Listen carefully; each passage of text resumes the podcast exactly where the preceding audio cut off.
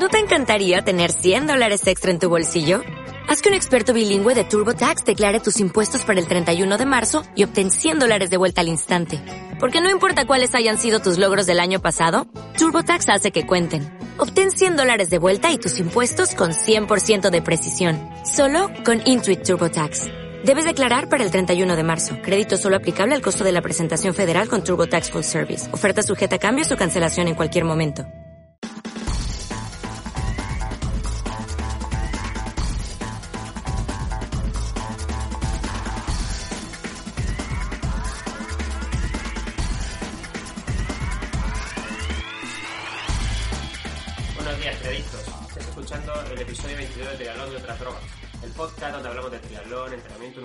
Material y todo lo relacionado con este apasionante mundo.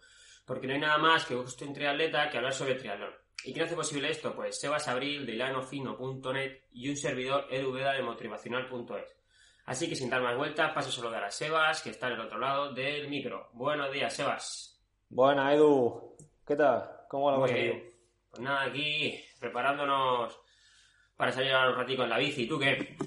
Pues yo por aquí por Caravaca y a grabar este episodio ya 22. ¿Y qué, qué vas a hacer, bici, no? Que estás con, con el triatlón este de Elche a tope, ¿no? Te veo por Sí, ahí, sí. por redes sociales a muerte, contándolo todo, no dejándote nada en, en- en la chistera, ¿no? Estoy hecho un influencer total ya.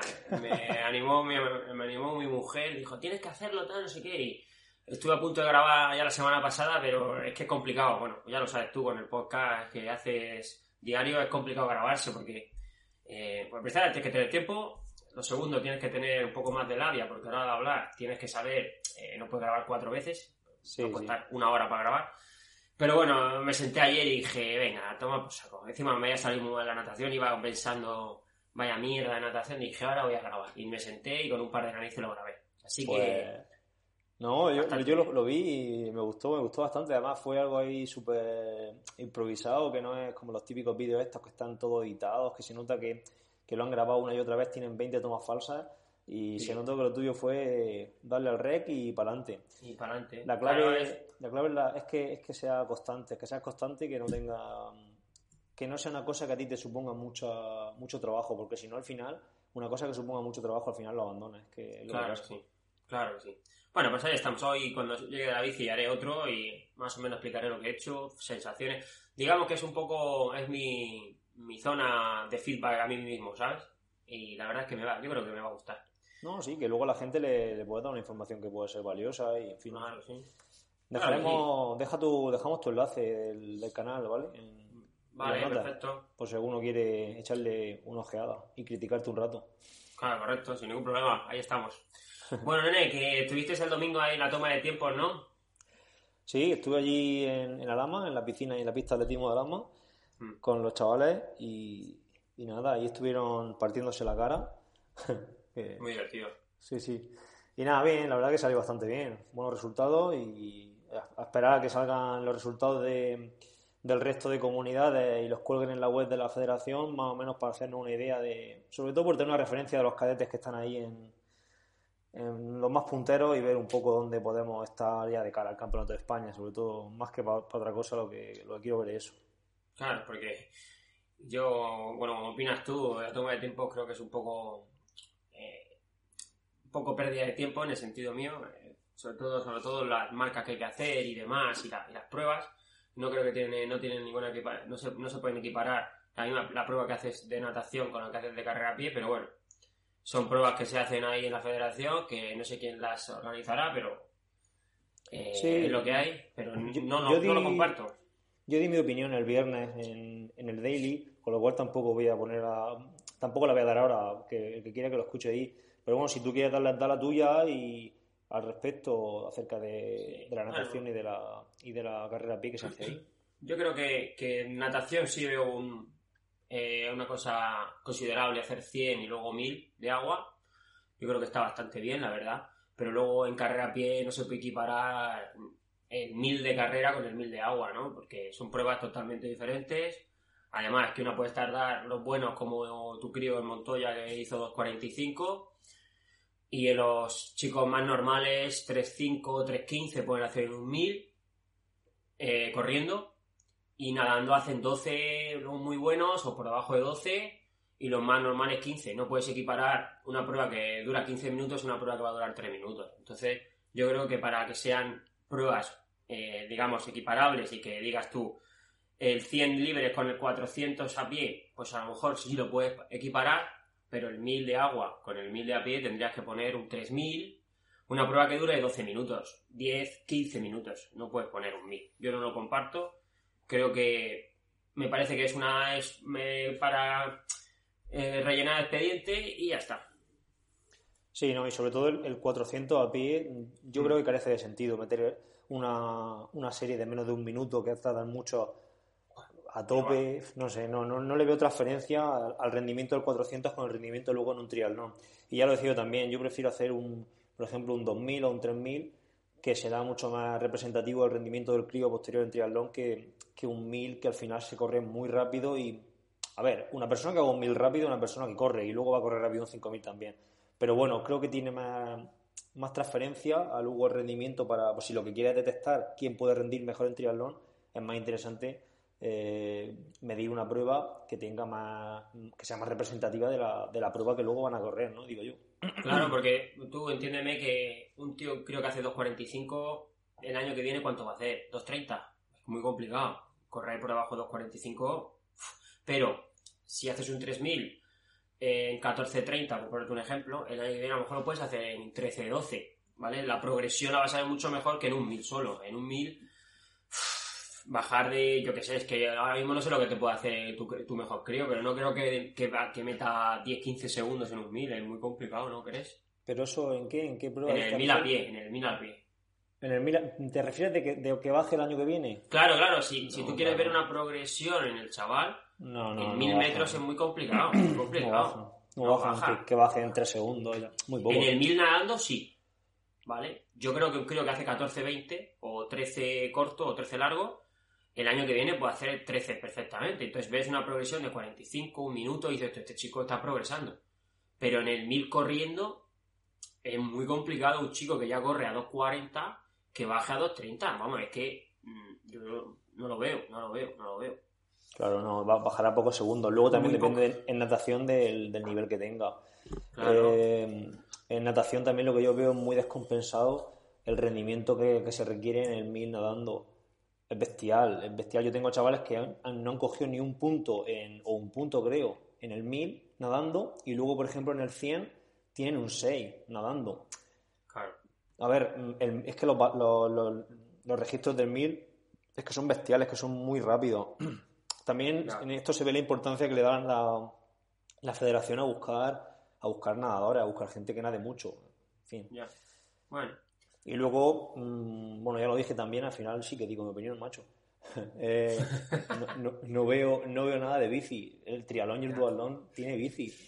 Correcto, correcto. No sé, está claro que la bici es una, una, habilidad, un deporte que, se, que, se, que es más fácil adquirir que el resto, ¿no? A lo mejor es menos técnico, pero yo creo que también se debería de, de, de medir, de medir ese rendimiento en bici.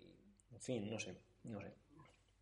Bueno, ahí está, ya está nuestra opinión. Yo creo que casi, como casi siempre estamos muy de acuerdo en opiniones, así que si alguien tiene alguna diferente o Víctor nos escucha y puede darnos su opinión, pues mejor que mejor, ¿no crees? sí, yo estuve, yo estuve escuchando, yo estuve hablando ahí con gente en la toma de tiempo y los tiros van por donde vamos, por donde hablamos nosotros. Antiguamente yo creo que era una detección de talentos que que habían clubes de natación que decían, no, pues tengo este chaval que nada mucho, que a lo mejor ya en la natación lo tiene todo hecho, voy a llevarlo a la toma de tiempo a ver, cómo se le da la carrera a pie y que la federación lo, lo, tenga ojeado. Pero es que hoy día los talentos no hace falta, no hace falta descubrirlos, están descubiertos. Es que todo el mundo sabe si tiene algún talento entre sus manos o no, es que eso está claro. Es que no, no, no, no, no es ninguna detección de talentos porque están descubiertos, bajo mi punto de vista. Correcto, yo pienso lo mismo que tú. Bueno, chaval, pues bueno, una vez que hemos hablado de la toma de tiempos, este programa que vamos a hacer, este episodio, vamos a hablar un poquito del feedback de la gente, ¿no? Que tenemos preguntas y demás cosas que yo creo que tenemos que ir contestando porque se nos acumulan ahí en el, en el, Word que tenemos escrito y hay que ir sacando, ¿no, Sebas? Sí, pues vamos a hacer un episodio de, de feedback, de pregunta y respuesta, o no sé, en fin. Luego, ahora debatimos, ahora nos peleamos para poner el título. Pero bueno, que Básicamente vamos a contestar a preguntas que nos ha ido llegando de la gente, algunas las contestaremos, las enlazaremos a episodios donde ya las hemos contestado. En fin, vamos, vamos al lío, vamos a hablar de lo que nos ha comentado la gente y animamos al resto a que, pues que vaya, que nos vayan diciendo cosillas y que vayamos, nos vayan dando temas aquí de conversación, que al final esto pues, lo hacemos por la gente. Muy bien, chaval.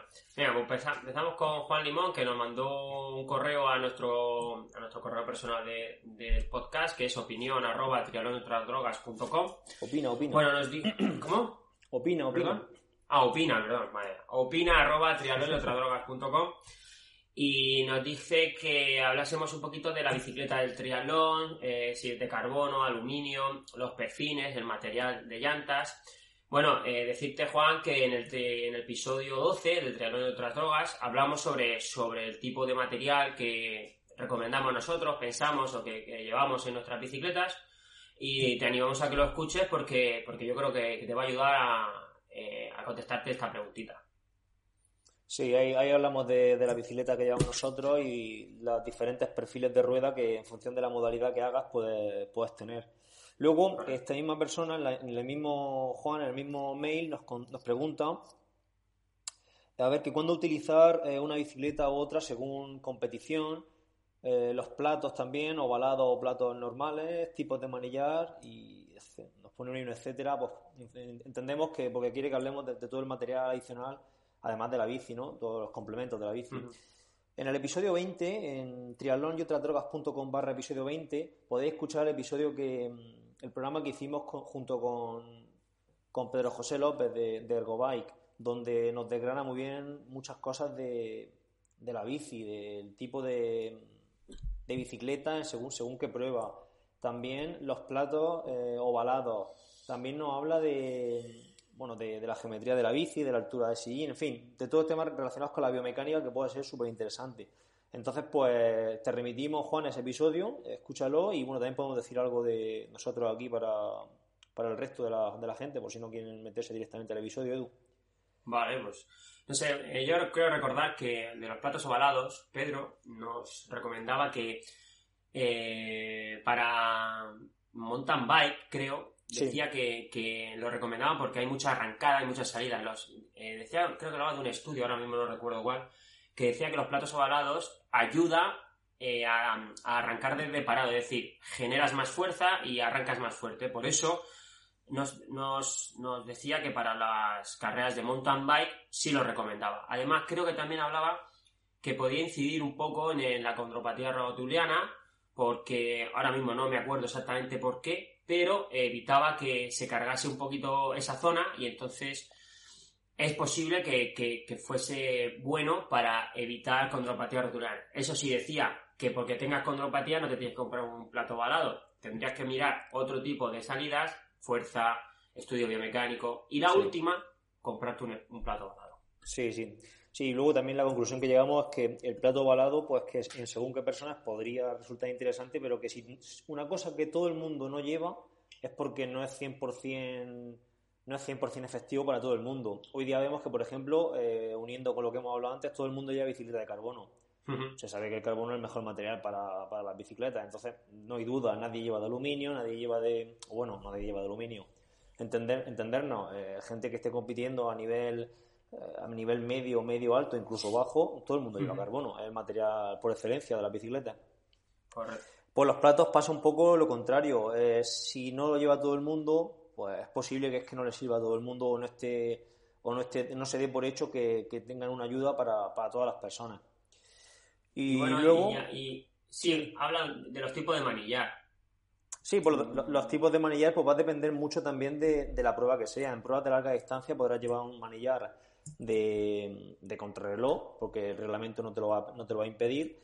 Y en pruebas de corta distancia, pues tendrás que llevar un manillar de, de ruta. y si lleva acople, no podrán sobrepasar. A lo mejor me estoy colando, creo que no. No podrán no los, los, los, prolongadores del, del acople no pueden sobrepasar la punta de las manetas de freno. Exactamente. ¿Vale? Entonces, eso es una norma que está a tiempo, no sé si habrá cambiado, si nos escucha algún juez, que sé que nos escucha alguno y nos puede y nos puede sacar de dudas, pero vamos, yo creo que esa norma no ha cambiado. Entonces, pues el tipo de manillar va a depender sobre todo de la prueba. Si pruebas de larga distancia, podrás llevar tipo cabra o acoples todos los, largos que quieras. Y en pruebas de corta distancia, pues tendrás que, que ceñirte el reglamento y llevar un manillar de un manillar de, ruta, porque tampoco tiene mucho sentido llevar un manillar de, de contrarreloj con los acoples cortos, entiendo. Creo que en élite sí te dejaban, ahora, o la última vez que lo leí yo, si el Campeonato de España élite sí te dejaban. A lo mejor me equivoco, seguramente me equivocaré, pero para eso están nuestros jueces que nos escuchan para que nos den cera. Sí, sí. Es normal. bueno, eh, para seguir con, con, las preguntas, también eh, creo que es el mismo chico, ¿no? Sí, sí, es Juan Limón, así que es que hizo una pregunta bastante extensa y me preguntó varias cosas. Y luego nos habla un poco de que demos algún consejo sobre nadar en el mar, aguas abiertas, cómo entrenar. Eh, materiales y demás. Bueno, pues decirte que tenemos en el tintero una entrevista con Germán Rodríguez, que para, bueno, para Sebas y para mí yo creo que es un top en esto de la natación, y que seguramente eh, ese día te va a contestar a todas las preguntas que quieras. Además, te, incito a que nos pongas preguntas para poder decírselas a él, ya que nosotros hacemos una batería de preguntas. Pero claro, si tú ya, Juan, nos haces una batería chula con todas tus preguntas, yo creo que nos va a ir hasta muchísimo mejor.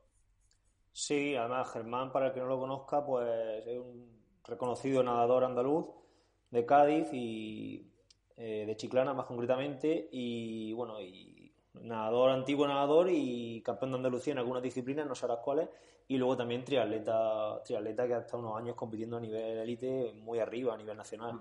Entonces, y luego aparte experto en el entrenamiento de la natación. Entonces, seguro que no va a ayudar mucho en esto sí es importante este triatleta que el día que yo fui en bici con él flipé. Dije, me cago en 10, que voy con Germán. que esas cosas la gente no lo sabe, pero dices tú, me cago en 10, estoy aquí en la bici con Germán, ¿qué hago ahora? Le saludo, le digo que... O sea, es un gran, gran triatleta, la verdad. Sí, sí. Pues bueno, pues él nos va a hablar largo y tendido sobre la natación, pero si por decir algo ahora, pues podemos comentar que, que, que entrenar natación para triatlón no es igual que entrenar natación para, para rendir en piscina que en agua abierta sea nada diferente, que es muy importante la respiración a los dos lados, que es muy importante llevar una cadencia, una cadencia, mejor dicho, una frecuencia de brazada muy alta, ¿verdad, Edu? Es muy importante trabajar, por lo menos yo lo considero así, no sé qué opinas tú, es muy importante trabajar los cambios de ritmo. En natación, no sé cómo trabajarás, pero supongo que en natación se trabajará mucho más estable, ¿no? Es decir, por ejemplo, voy a hacer 10, eh, 15, los 100 que sean, a un ritmo muy estable. En natación para triatlón quizás sea más interesante en determinado momento establecer eh, series progresivas, series regresivas, series a lo mejor intensas y luego series medias, todo ese tipo de cosas, ¿no? Sí, yo también lo trabajo así. Y a lo mejor en mismas series de 300 metros meter un farle con cambio de ritmo. Exacto, también, lo trabajo así, yo creo que va muy bien. Y como dices tú, a lo mejor meter unas primeras series en V2 más y luego meter series al ritmo de, de crucero, que le llamo yo, que es el ritmo del 750 o del 1500 para esas salidas, sobre todo salida fulgurante que hay de, de, la arena a la primera boya, pues siempre se va muy por encima del ritmo, entonces es bueno trabajarlo porque si no luego no lo conoces y puede ser que lo pagues.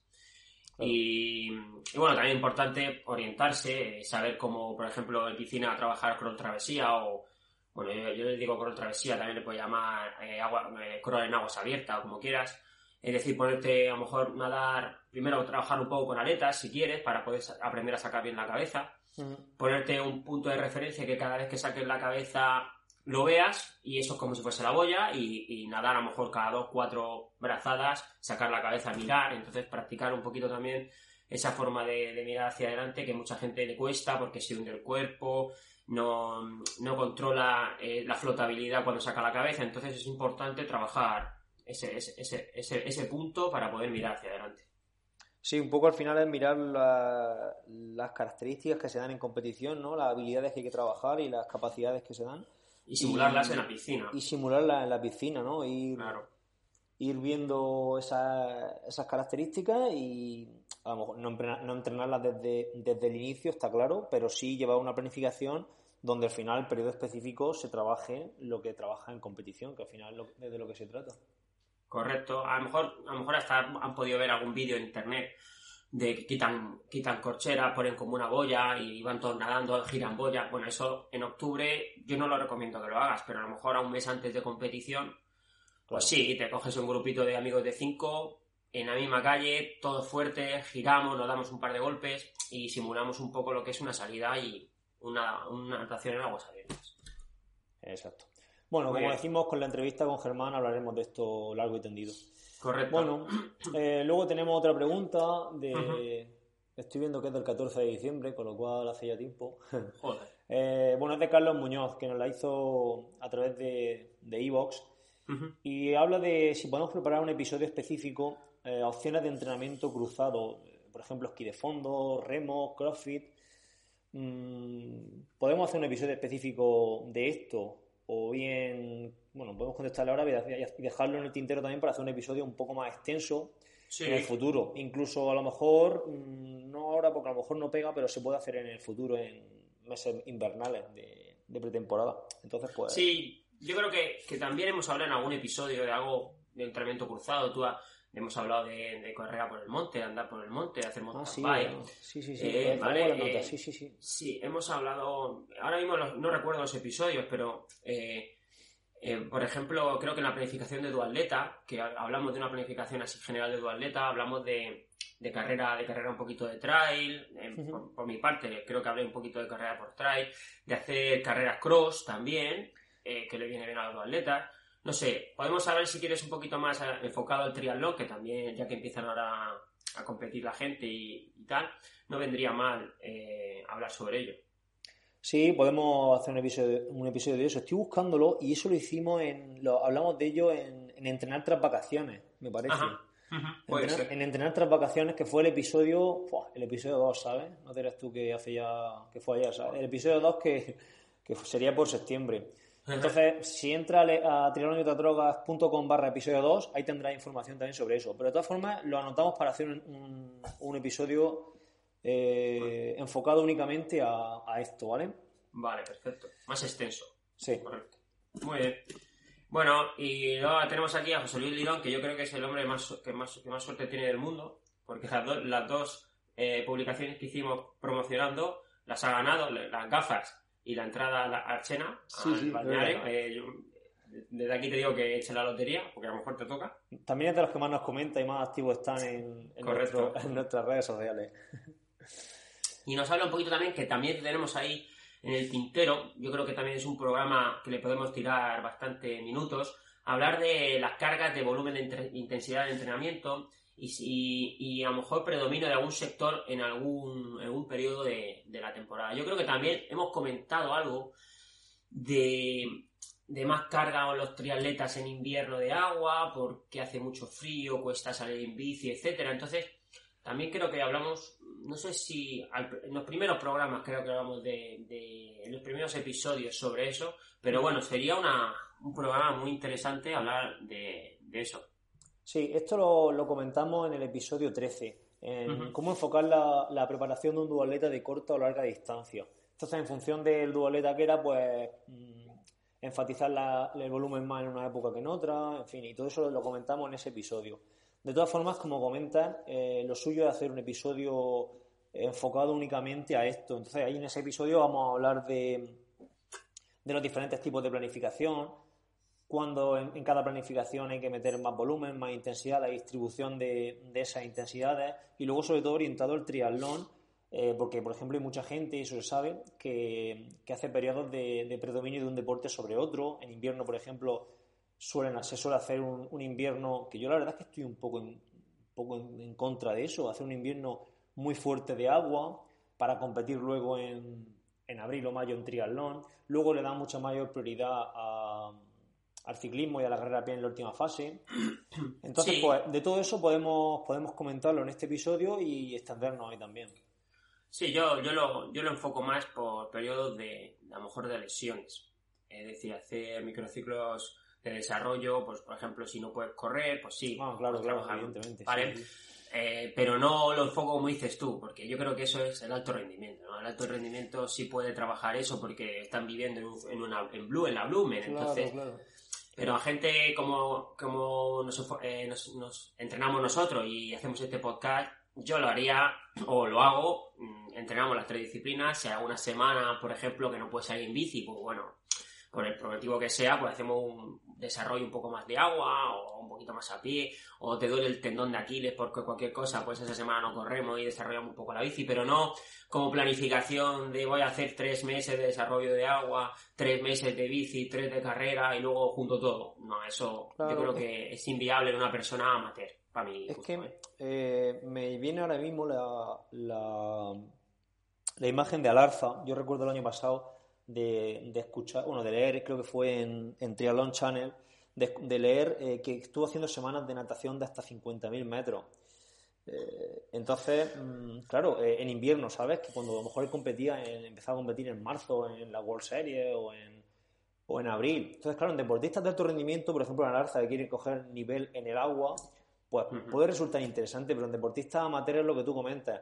Mm, te matas a nadar en, en noviembre, diciembre, pensando en, en competir, en, empezar a competir en triatlón en abril y por en medio tiene a lo mejor 3-4 dualones que quieres correr, mm, a lo mejor es más interesante dedicarle más tiempo a la bici y a correr con esos objetivos más cercanos y luego, sin, no, sin abandonar la, natación evidentemente, mm. luego empezar a, a, pensar más en el agua a partir de que pasen esos dualones no sé, la verdad es que en cada caso habría que verlo, porque también depende de los objetivos de cada persona, porque a lo mejor hay una persona que dice, oye, yo es que quiero mejorar en el agua, sí o sí.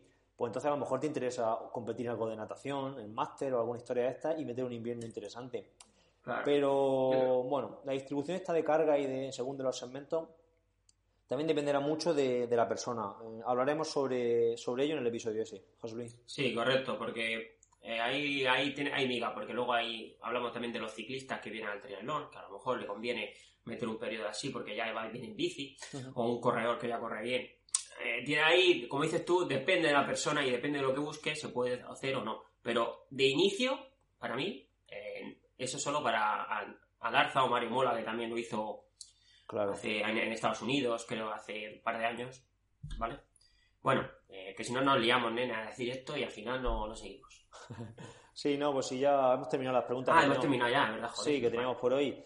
Simplemente, pues, antes de que despida a la, gente, pues hmm. me gustaría pues, animarlos a que, a que nos comentaran, que nos hicieran preguntas, sobre todo. Yo creo que puede ser interesante en el futuro sacar preguntas, mm, programas, perdón, de preguntas y respuestas, pero preguntas muy concretas, muy que vayan al grano, no no una pregunta a lo mejor tan extensa que también nos pueden proponer episodios completos, pero eh, sino preguntas de estas de contestarlas rápido y tener una batería de preguntas interesantes muy extensa para contestar en, programas que seguro que a la gente le, interesan y les puede servir a mucha, a mucha gente a la vez. Claro que sí, nos vendría, nos vendría muy bien. Muy bien, Edu, pues ya está, pues despide al personal.